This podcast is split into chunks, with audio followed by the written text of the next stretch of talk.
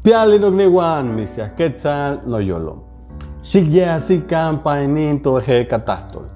Hoy quiero declarar para ti, hoy quiero declarar para todos que yo declaro que hablaré solamente palabras de fe y victoria sobre mí mismo, mi familia y mi futuro.